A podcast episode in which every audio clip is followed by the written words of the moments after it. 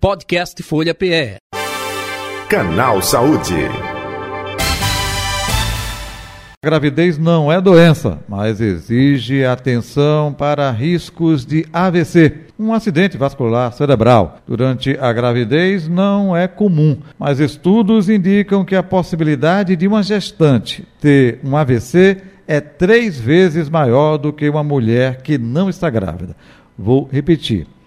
É, a possibilidade de uma gestante ter um AVC é três vezes maior do que uma mulher que não está grávida.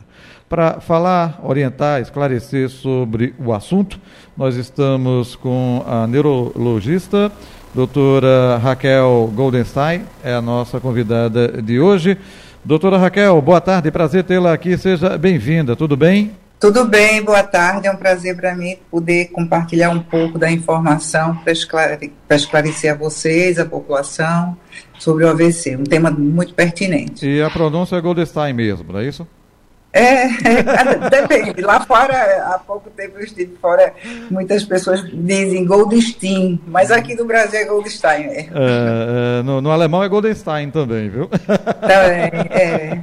Perfeito. Vamos falar um pouco sobre essa situação e até trazer um componente que eu gostaria que em determinado momento a senhora até abordasse porque é, pós essa pandemia da Covid-19, então estudos né, direcionados para uma série de consequências que poderemos ter. É, e aí já tem estudo que fala de possibilidade de AVC, isso não em grávida, não em gestante, mas de maneira geral. Esse componente também da Covid serve ainda mais de implemento, não é? de é, atenção, de cuidados para uma gestante, devido também a esse processo de pandemia que a gente vivenciou, é, doutora? Com certeza, não tenha dúvida, que leva sim. É, a COVID ela, ela, é uma doença inflamatória, antes de tudo é uma doença inflamatória. Existe ocorrência, sim, de AVC, principalmente nos casos graves. Pode ter, você pode ter AVCs ou hemorrágico ou mesmo isquêmico. Pode ter, podemos ter também alterações arteriais de grandes vasos, levando à dissecção de grandes vasos. Então, sem dúvida que é. Uhum. Mas isso, assim, não chega a tirar o sono das grávidas, não. Uhum. Acho que com todo cuidado, acho que dá para conduzir muito bem. Ô, ô, doutora, até no dado que eu passei na abertura, olha, a possibilidade três vezes é, maior do que é, numa mulher comum. A gente sabe Sim. que a, a, mulher tem alterações né, de hormônios. É, opa, na gravidez isso é, se amplia. É, eu gostaria que a senhora até fizesse essa comparação. Por que aumenta consideravelmente numa gestante em detrimento de uma mulher que não está grávida? Vamos pensar na gestante. Perfeito. A gestação é uma situação que você encontra em mulheres mais jovens. Você pode encontrar a gestação também mais tardia é, mulheres com mais idade que ainda estão é, ovulando, digamos assim. Mas na realidade você vê que a gestação é uma situação fisiológica que acontece em mulheres jovens, certo? Bom, antigamente se pensava que o AVC era mais comum em mulheres grávidas mais velhas. Hoje em dia se sabe que não.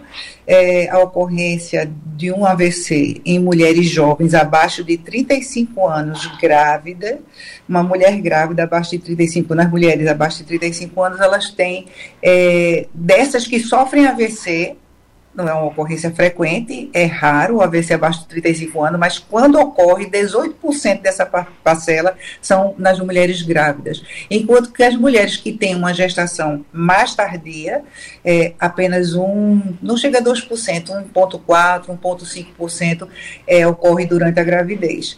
Então, você veja que a gravidez, ela por si só, ela já é responsável por uma grande parcela dessas mulheres que tem AVC abaixo dos 35 anos. É nesse sentido que quer se dizer. Bom, o que, que acontece? A mulher, durante a gravidez, prepara o corpo para uma situação nova. Ela prepara o corpo para a, o nascimento do bebê. E daí, o que, que acontece? Alterações hormonais importantes, uhum. alterações cardiovasculares importantes. Não é? Então, se você somar isso, alguma doença pré-existente, tem muitas mulheres que não sabem que tem doenças que predispõem a tromboses, não sabe, muitas vezes vão descobrir durante a gravidez, porque tem é, abortos, abortos espontâneos, né?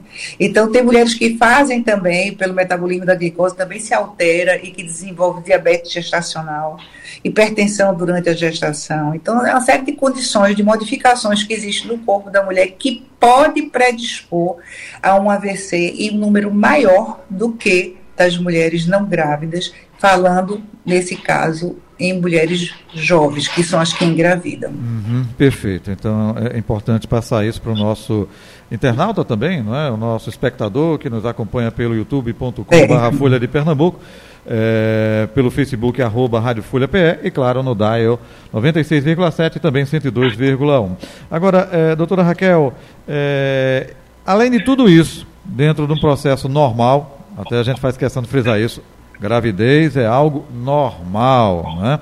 É. Mas é, é, é, a tudo isso que a senhora falou, tem a questão da mulher fumante, é, da mulher que não tem uma alimentação adequada, é, uma mulher que utiliza bebida alcoólica e como cresceu nos últimos anos a ingesta de bebida alcoólica pelo gênero feminino. isso tudo é um componente a mais, uma preocupação a mais com certeza, é uma preocupação a mais. Nós vemos hoje em dia que a população com sobrepeso ou obesidade aumentou muito, eh, os hábitos alimentares, os alimentos industrializados, o consumo de bebida alcoólica.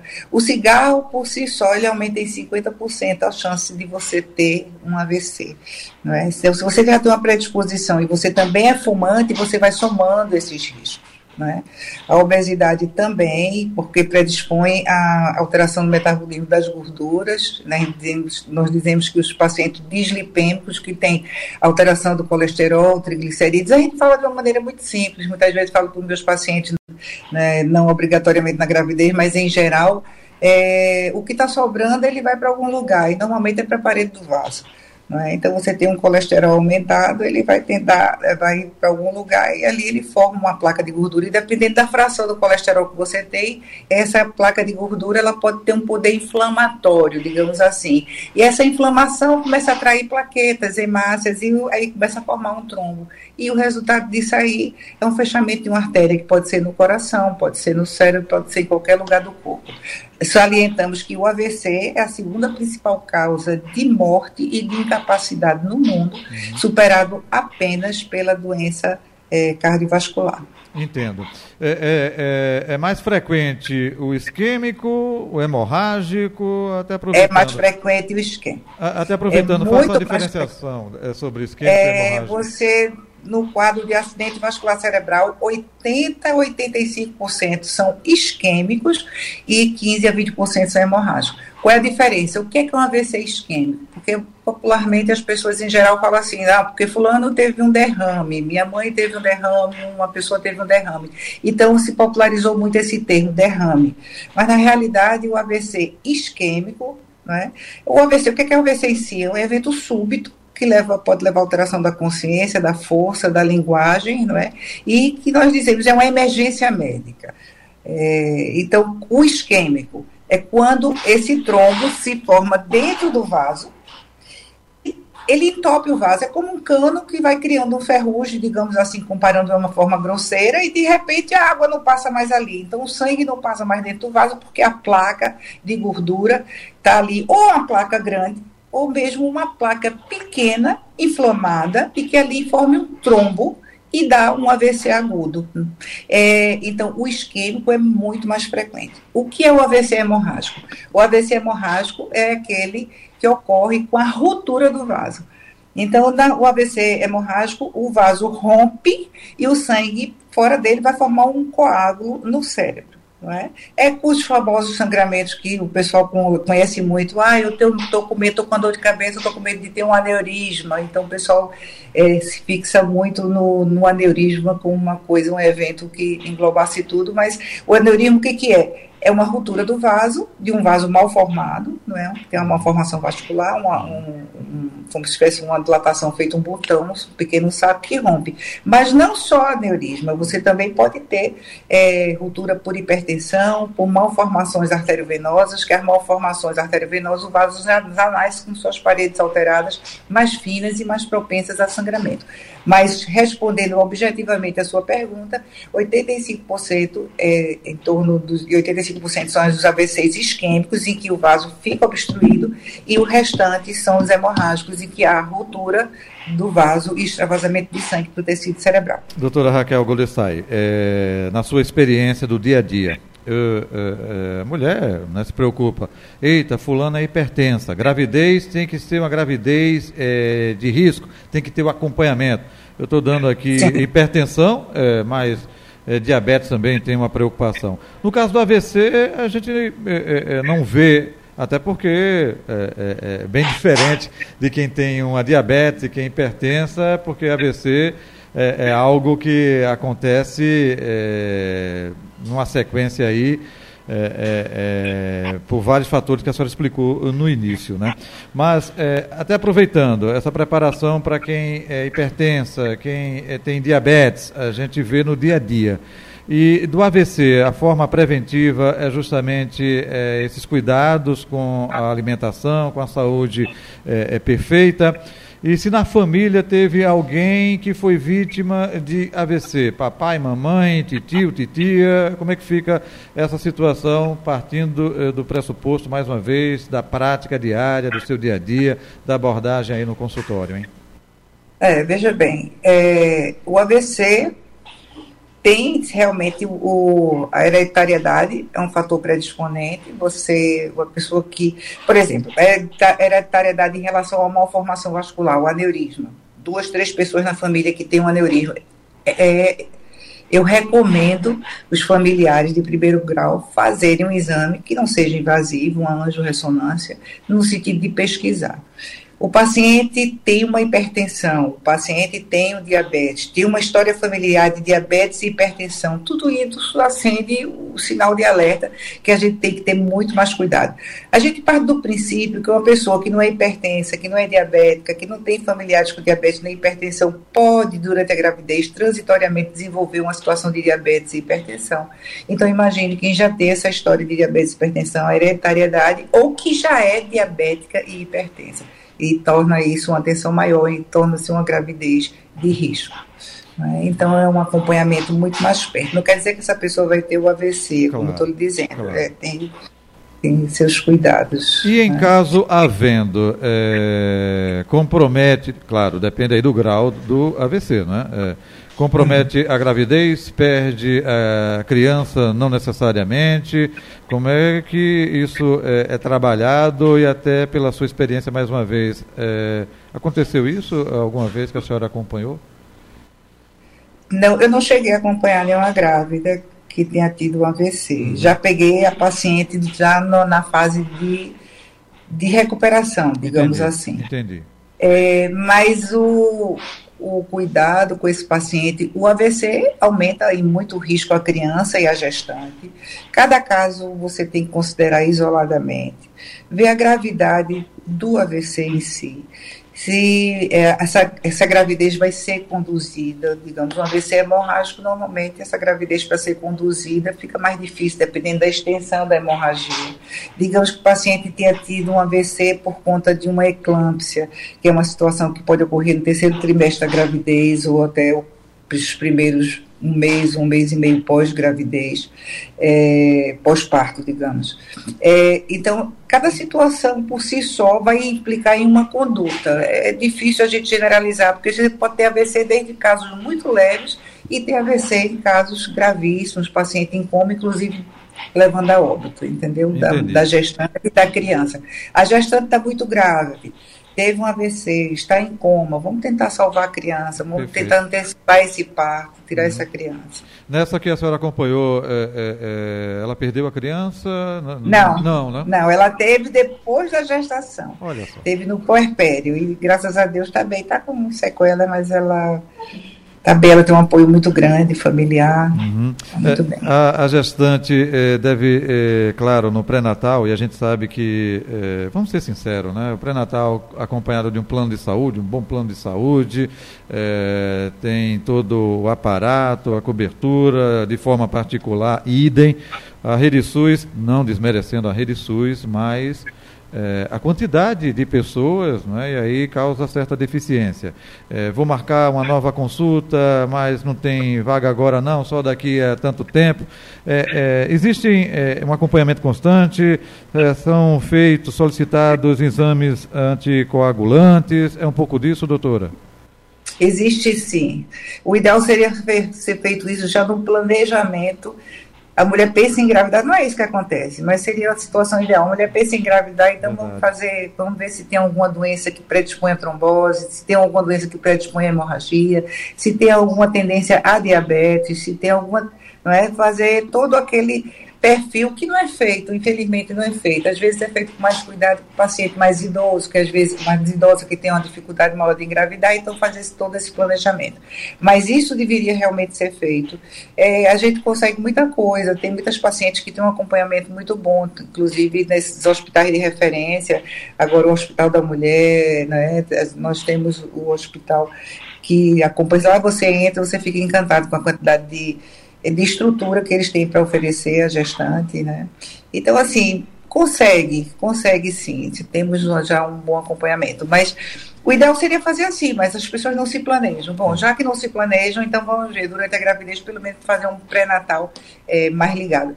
Torna difícil? Torna. Algumas conseguem, outras não. Aí é, é, seria uma discussão bem ampla a respeito disso. Beleza. É uma preocupação muito grande da gente Legal. em relação ao Sistema Único de Saúde. Legal, é até porque eu sou defensor do SUS, tá? É, fique bem claro isso é, é, é nesse aspecto. O projeto do SUS é maravilhoso, maravilhoso. né? Dificuldades todos nós sabemos. Isso, a quantidade. Mas as dificuldades são grandes. Verdade.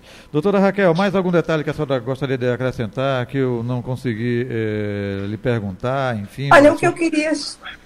Pois o não. que eu queria chamar muita atenção é uma coisa que eu sempre digo.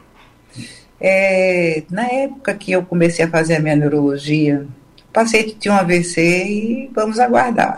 Vamos aguardar, fazer a reabilitação, fazer uma fisioterapia. Foi hemorrágico, é cirúrgico, não é? Foi um aneurisma, foi um AVC isquêmico. Hoje em dia, essa abordagem mudou muito.